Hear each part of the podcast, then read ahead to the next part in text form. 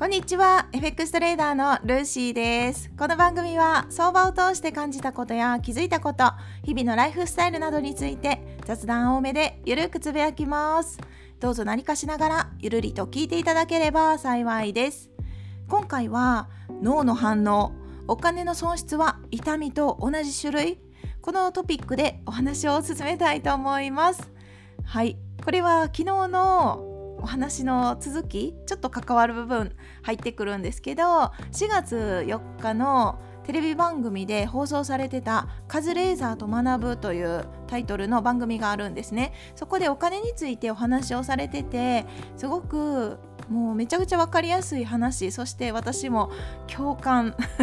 分かるって思うことがあったので今回共有させていただきたいと思います。新たな発見もありました。はい。このタイトルにつけたね脳の反応を見ていきたいと思います。お金の損失あるじゃないですか。トレードしてても利益獲得したり損失受け入れたりどちらかだと思うんですけどね。これはあの損損を出した時の脳みそっていうのは物理的な痛みを感じた時に反応する脳の部分が反応したっていう研究結果が出ています。はい。そうらしいんですね。でさらには損失の金額が大きくなればなるほど脳の活動も同様に大きくなったそうです。だそうなんですよ。すごくないですか？実際なんだろう体体的にね痛いって感じなかったとしても脳みそではかなり痛みを感じてるらしいんですね。私たちが損失を出した時らしいんですよ。で逆に儲ける時の脳みそ。これはもちろん FX だけに限った話じゃないけどお金が自分の手元に入ってきた時っていうことですかね。儲ける時の脳みそはポジティブな感情が動く時に反応する場所が脳みその場所であってそこが反応するらしいんですね。でそのポジティブな感情が動く時に反応するその脳の場所が反応がもし弱くなったりするとうつ病になる傾向。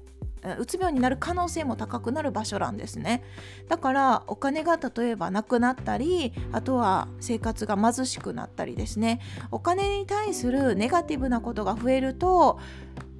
イコール心にとっても良くないこと。そんな感じで脳は認識してでそれがこううつ病に関係したりとかあるらしいんですね。だからできるだけ、まあ、人間としては脳がポジティブポジティブな 状態でいる方が心も体も健康でいられるっていうところなんですね。なんか何だったかな。あそうそう。あのギャンブルで損をしてもやめない理由って皆さんご存知ですか？どうですかね？やこれねあの答えは一つじゃないかもしれないですけど今回見させてもらった番組で言われてた内容を一つ取り上げるとですね例えばあの競馬場で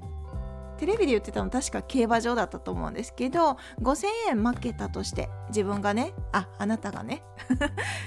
5,000円負けたとして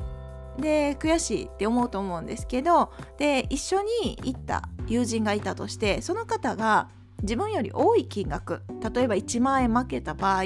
どう思いますか？どう思いますか？どう思うってもちろんいや悔しいよって思うのかもしれないんですけどだけどもしかしたらですね自分は5,000円負けてで一緒にいた友達が1万円負けたならばなんか自分が 安心した気分になったりしませんか？どうですかね？脳みそには安堵の領域っていうのがあるらしいんですね。だから相対的に得と得だって判断して損を帳消しにしてしまう仕組みがあるらしいんです。これ結構怖くないですか？だから先ほどの話で言うと実際自分は5,000円負けてるけど一緒にいた友達が1万円負けてたらいや私、まあ、5,000円負けただけだしちょっとラッキーかなぐらいにそんな感じに思ってしまって誰かの負けを見て自分の負けがなかったかのように錯覚してしまう。これが脳みあの人間の脳みその仕組みらしいですね。もちろん全員がそうなるわけじゃないかもしれないけどもともとのこう生き物の脳の構造からしたらそうなりがちらしいんですね。でそれを聞いた時にふと思い浮かんだのが「他人の不幸は蜜の味」っていうその言葉有名ですよね。今でも言うのかな？どうなんでしょう？これ聞いたことある方いると思うんですけどその言葉が生まれたのももしかしたら同じ脳の仕組みから来たのかなってその時にねふと思ったんです。答えはわからないですけど他人と他者と比較をして優劣を測るっていうその仕組み。だから本来の原因を見て見ぬふりしてしまう傾向が人間にはあるのかなって思ったんです。実際は自分も損失を出してて損があるけれども他者と比較して、まあ、優劣。だから自分の方が、まあ、ちょっと5,000お得だったのかなみたいな。違ったこう何て言うの歪んだ理解をしてしまうっていうのかな。で自分に起きたその心の痛みを回避する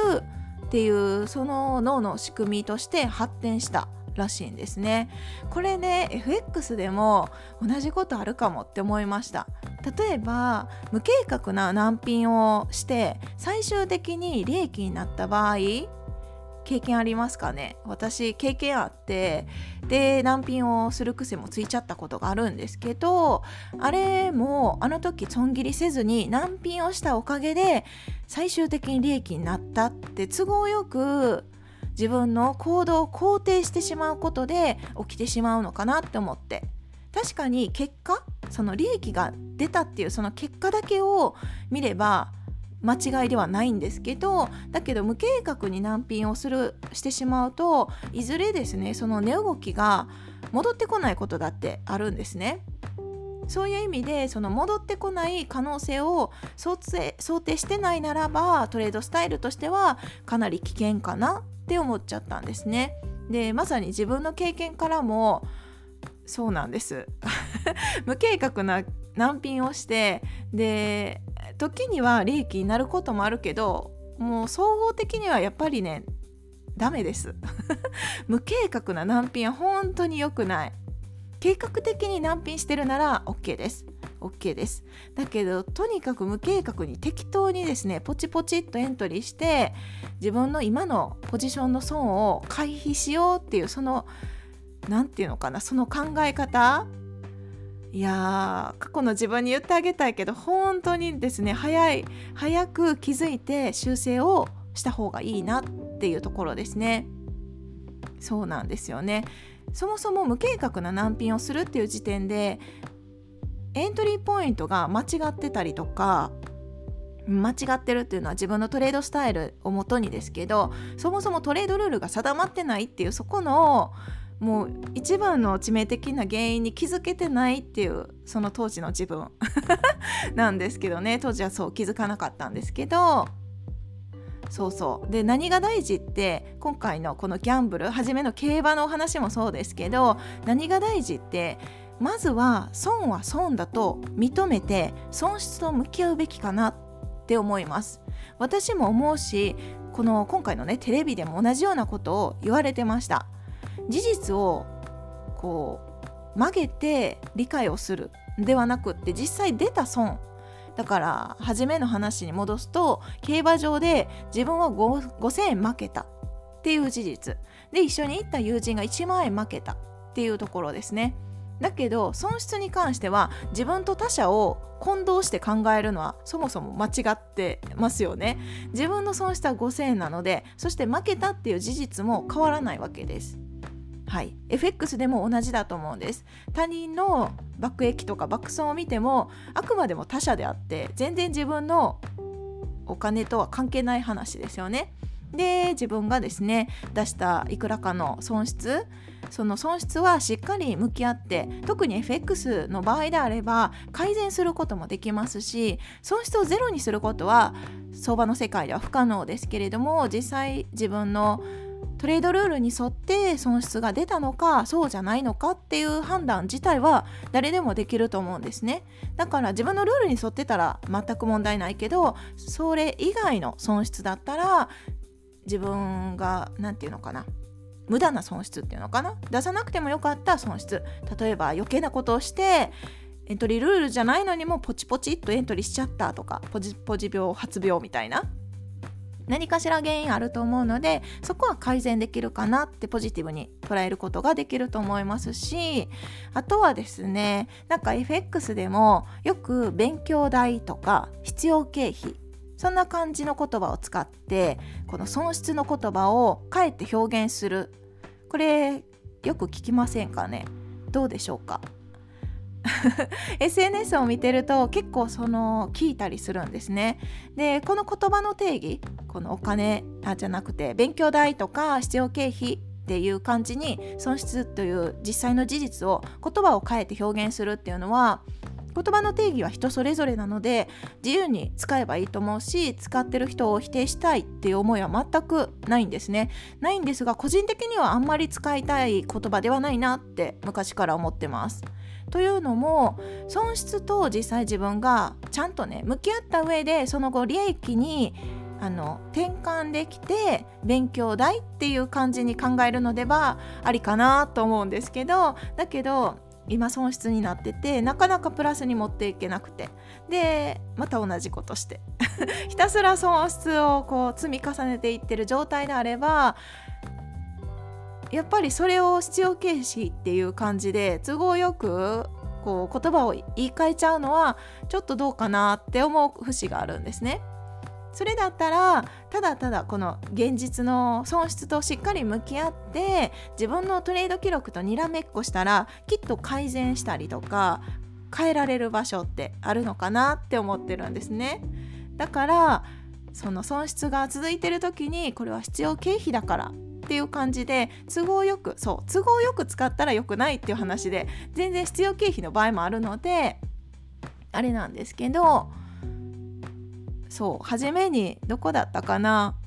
人間はね自分の行動を肯定したいっていう生き物なんですね。だって肯定しないと否定的になってると自己肯定感が低くなってかなりネガティブになってしまうっていう生き物だからだから自分の行動を肯定したいんですよねだけど都合よくですねこう言い換えるのはちょっと違うかなって思っちゃってだから起きた事実は変えられないし変わらないので実際起きた事実をそのまま受け止めて FX だったら特に改善することできるのであなぜ損失が出たんだろうどうなんだろうここはこうした方が良かったかなみたいな感じで